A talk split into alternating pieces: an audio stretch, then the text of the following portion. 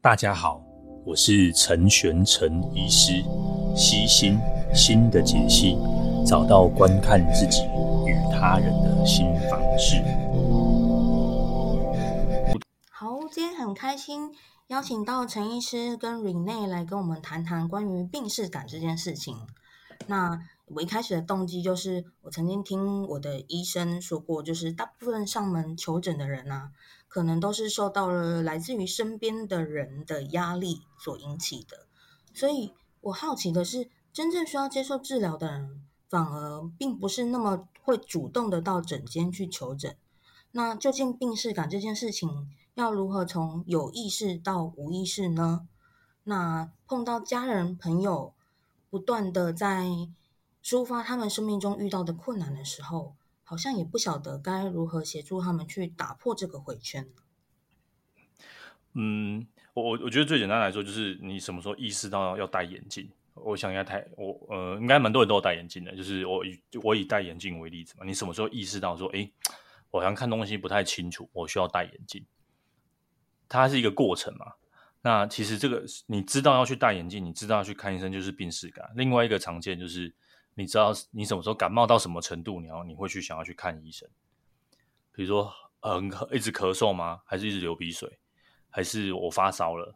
还是除了发烧之外，我还觉得就是累累的。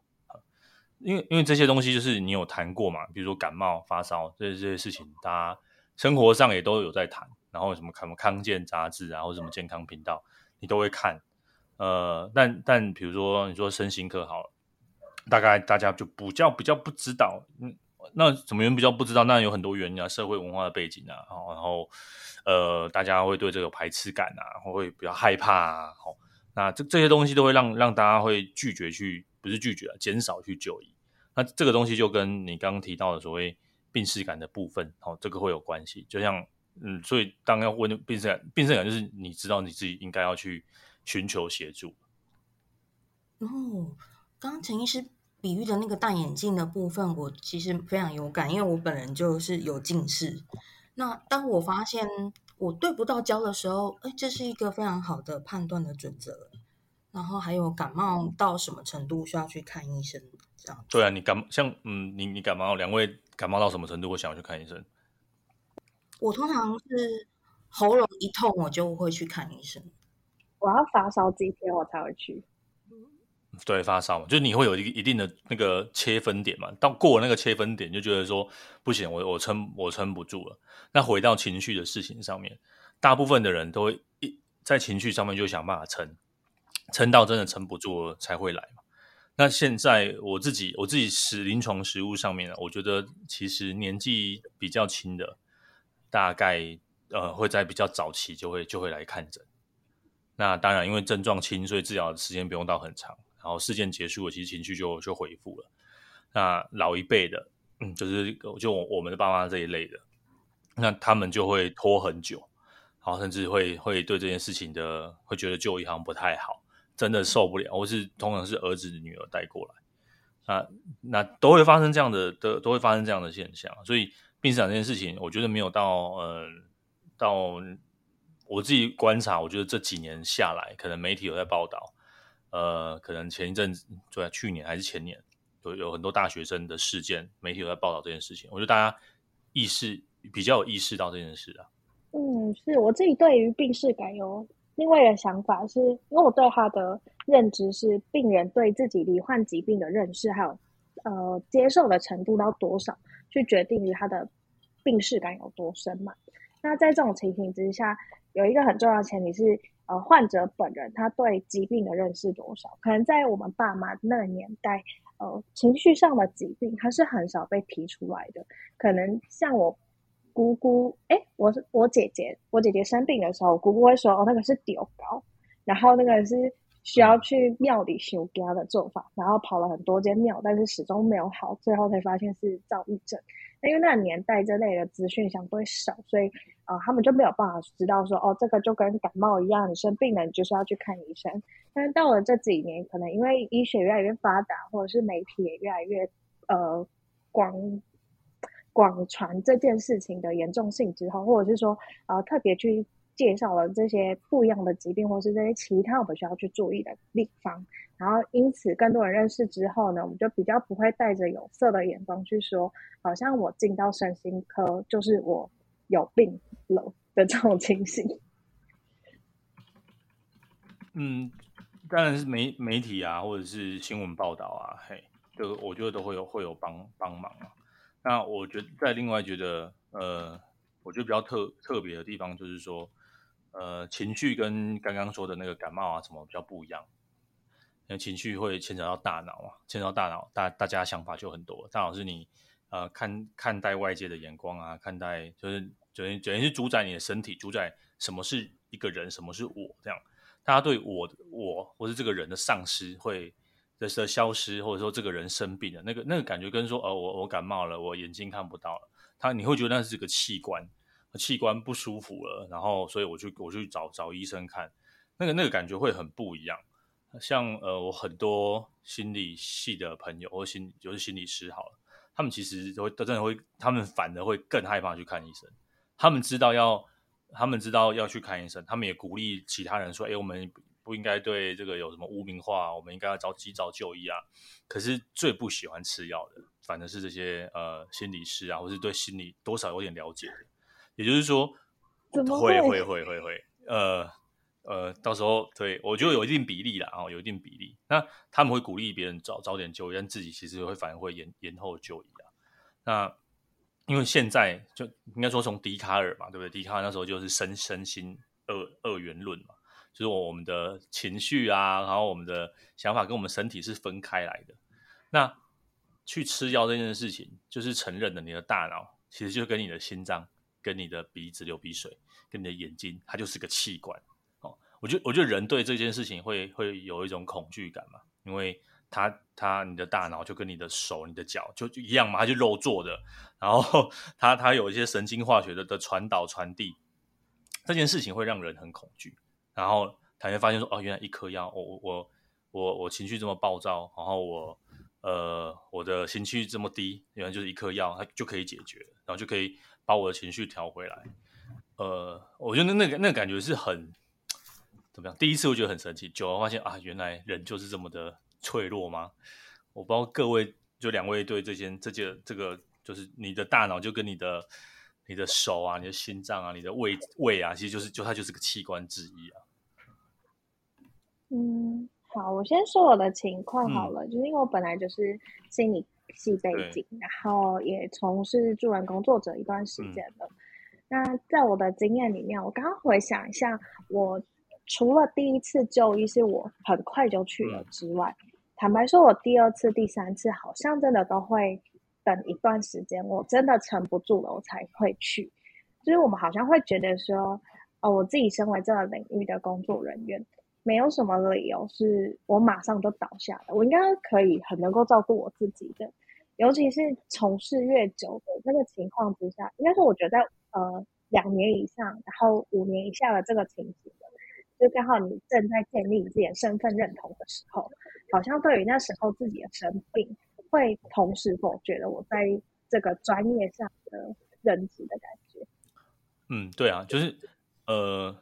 我我我举简单举例啊，会去念心研究显示啊，会去念精神科，或是想要去念心理系，甚至想要成为智商师的智商师或者是治疗师的人，有一部分蛮比较比一般人有更高的比例，可能自己自己本身就有这个心理方面需要调试的部分。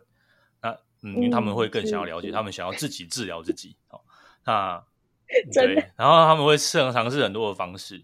然后觉得说，我都已经这么努力了，我都已经读这么多书，看那么多理论了，然后尝试尝试治疗自己这么多了，我应该可以啊？为什么我不行？是不是我功力不够？那这样就会 就会陷入第二个回圈，其实反而把自己往更更深处的地方推啊。呃，对啊，其实，在我们系上，我们一直都有一个流传，就是我们系上来上课只会有两种，一种是自己有病。另外一种就是家人有病，对对啊，你会特别想要，特别想要，想要想要知道，想要想要自我自我诊断啊，嗯、这个这个这个不单是心理的部分，其他其他科也也是嘛，就是他们，但其他科的当然牵扯的问题就就更少，因为其他科可能有状况，他就会就只能吃药或者是开刀啊，就是直接走这个途径。嗯，但情绪反而更特别嘛，情绪跟心理就会显得更不一样一点。它不单纯只是大脑，它还主宰着我们的生活。所以你我们会对对为对它对这件事情再画出一个更额外的的的地的的，的想法啦。我觉得反正不是病识感，而是你知道，那你知道你需要帮忙，你知道你可能有需要药物了，可能已经超乎，可能我多看一些文章啊，多跟人家谈一谈啊，然后做一些心理治疗，已经超越那个状况。你可对我，但要让人家承认这件事情是比较难的。是那。雨呢？你的想法？我我似乎也有那么一段的时期是吵着跟家人朋友，我到底有没有需要看医生，或是我只是比一般人还要再烦恼一点点而已。就就像我刚刚我们稍早有谈到的，就是忧郁症跟忧郁倾向这个界限，我觉得以我自己的认知来说，我觉得很模糊。不晓得两位有什么？一个判定的方式，可以提供一些建议给我们吗？嗯，但呃，他他判定当然很模糊嘛，吼，但但通常啊，我觉得你觉得有忧郁倾向，你觉得你需要帮忙，其实你就可以早点就医了。嗯、就是就是早点早点早点需要协助了哈，就是呃，因为第一个大家不是专业人员嘛，那你不可能说，哎、我我我要把那个线线切的很很清楚，当然医学医学上有医学上的定义。那呃，那个定义其实，在后来几次几次改版之后，嗯，总共没有一个准则嘛。那它它其实有被越放越宽松了。也就是说，大家最讨厌，比如说医疗化或者疾病化，哎，好像什么东西哦，有些书嘛，就哦，这一切东西有去过阴谋啊，都是药厂的阴谋啊，吼，那这样子药厂要想要赚钱啊，医生都只是想要赚钱啊，什么都把它扯到疾病啊。